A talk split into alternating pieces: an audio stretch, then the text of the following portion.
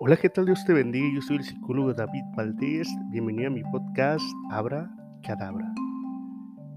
Abra Cadabra es una palabra usada como hechizo, encantamiento en trucos de magia escénica y por pequeños grupos tribales primitivos europeos que profesaban animismo y panteísmo. Históricamente se creía que tenía poderes curativos cuando estaba escrito en un amuleto Cadabra es de origen desconocido y su primera aparición se encuentra en las obras del siglo II del médico romano Serenus. Varias etimologías populares están asociadas con la palabra, desde frases en hebreo que significa iré creando conforme o arameo yo creo como hablo, hasta etimologías folclóricas que apuntan a palabras similares en latín y griego, tales como apraxias.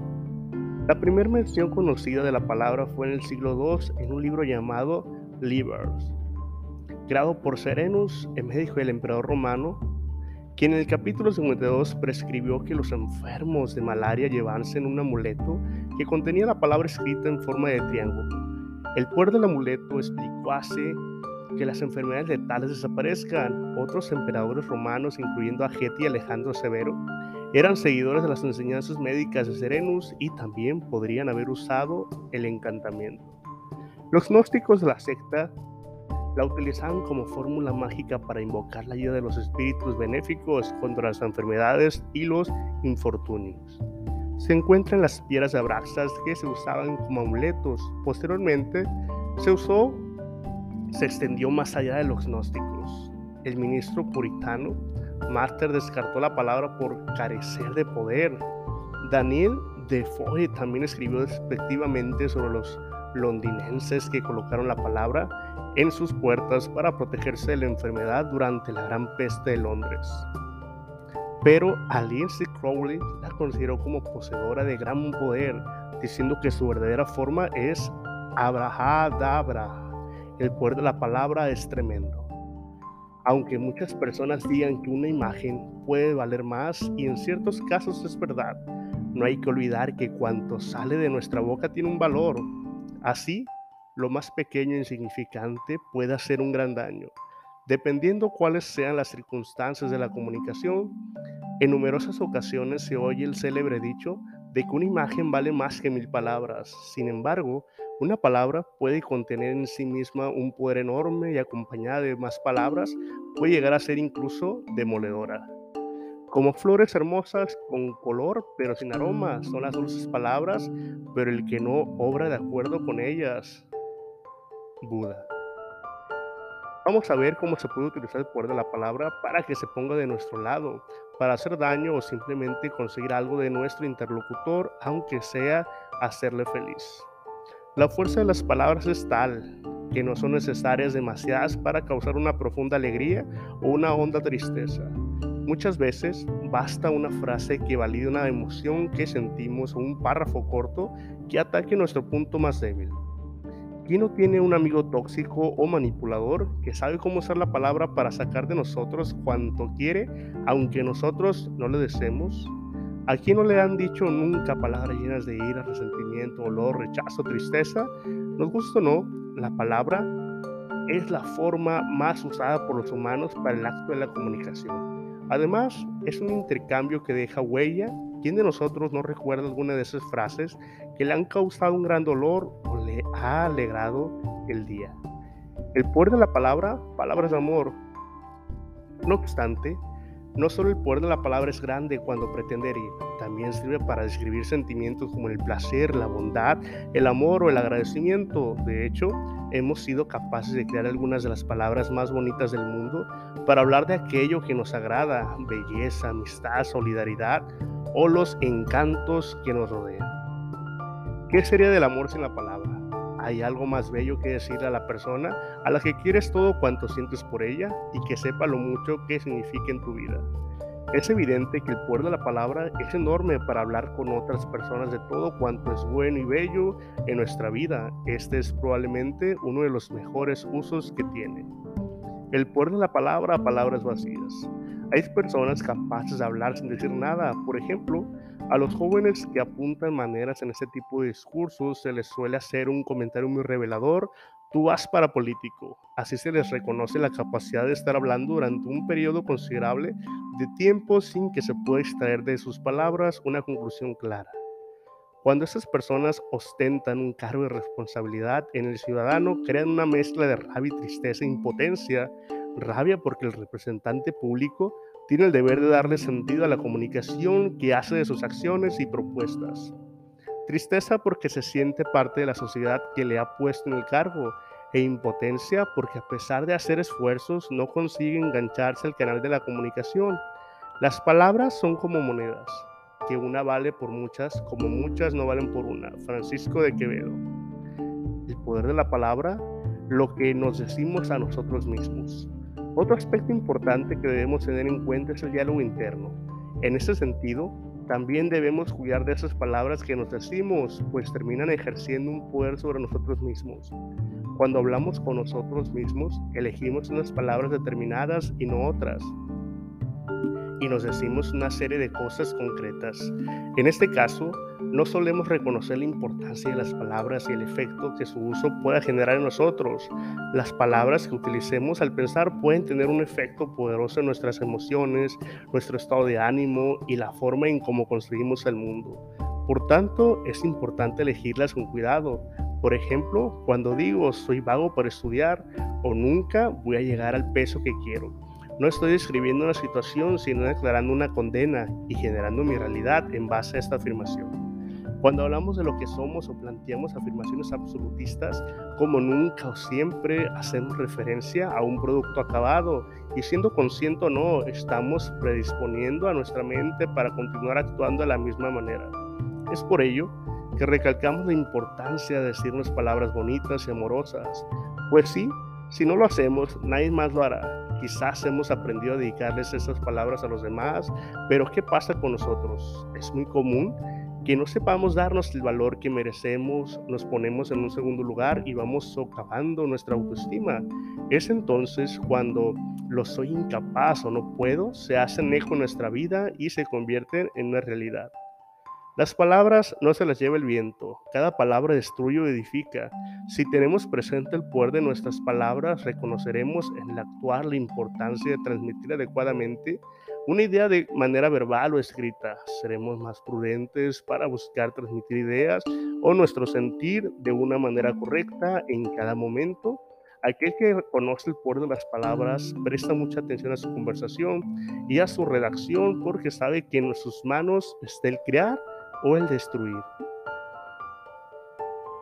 Cuentan que hace mucho tiempo existió una ciudad en donde sus habitantes no eran personas sino pozos pozos vivientes, pero pozos. Había pozos de todos los tipos, de todas las condiciones, y se diferenciaban unos de otros por el brocal.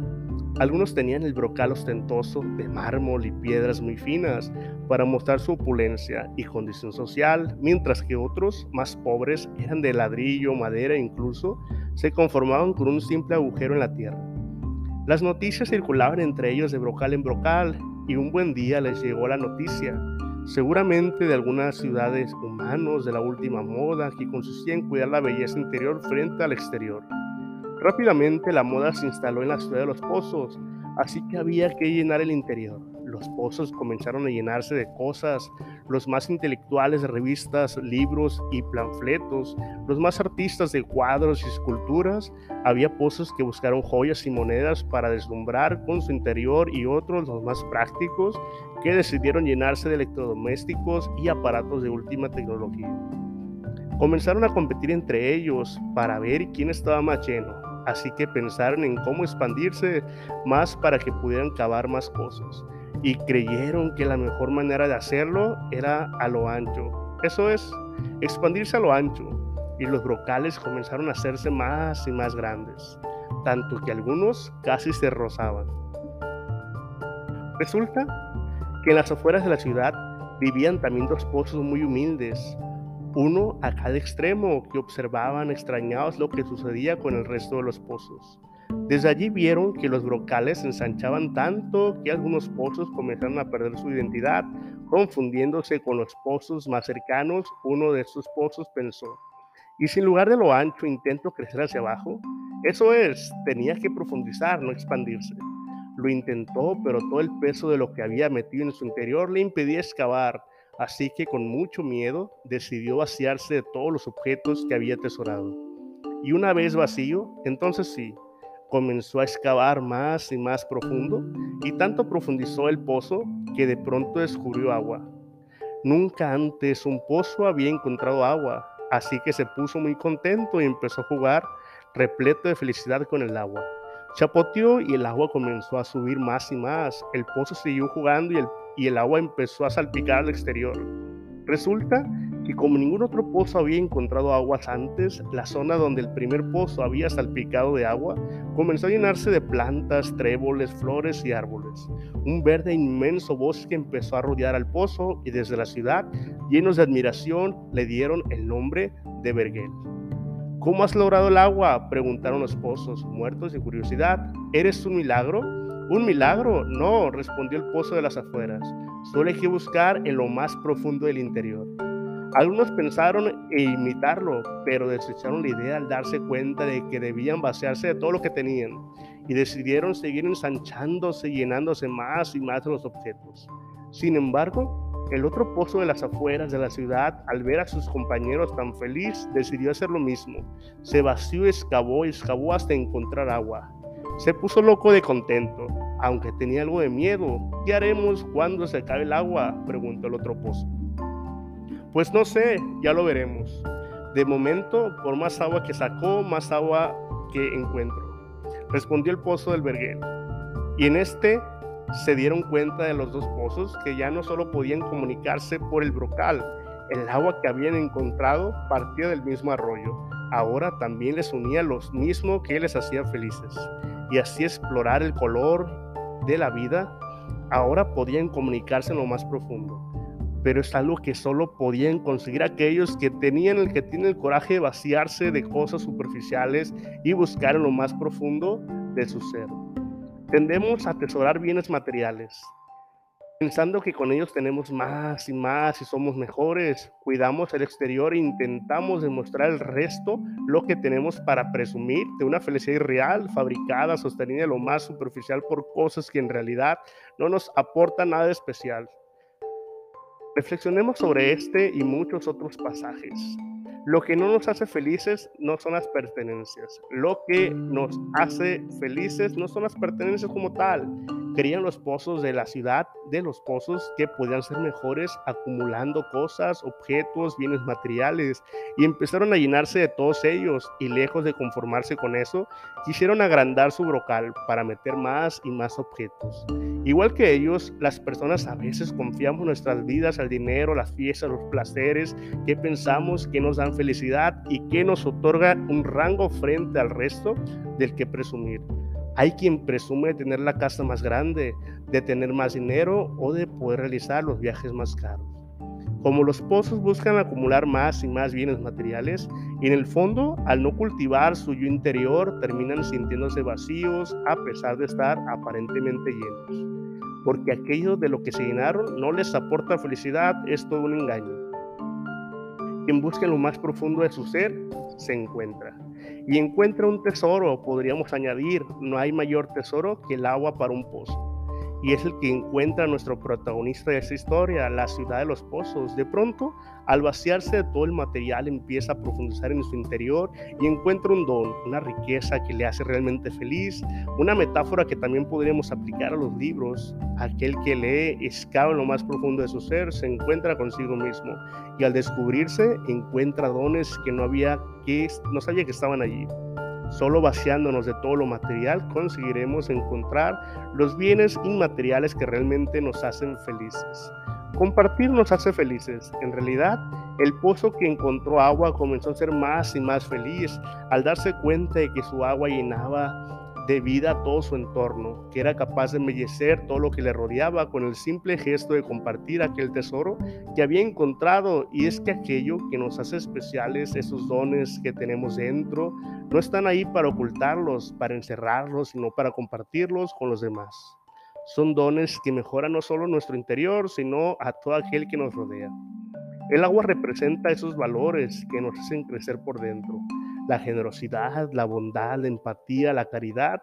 A nivel religioso podría ser la fe y también el amor. Todo aquello que nos es tangible, que no es material, y eso es precisamente el agua que nos hace más valiosos, aquello que se puede compartir y que crece más y más cuando lo usamos. Un don inagotable y del que todos podemos beneficiarnos. No es fácil vaciarse para llenarse de agua. La historia de la ciudad de los pozos cuenta al final que prácticamente ningún pozo tuvo el valor de dar el paso del pozo de las afueras. ¿Por qué? No es fácil renunciar y despojarse del golpe de todos los bienes materiales para dedicarse al mundo espiritual.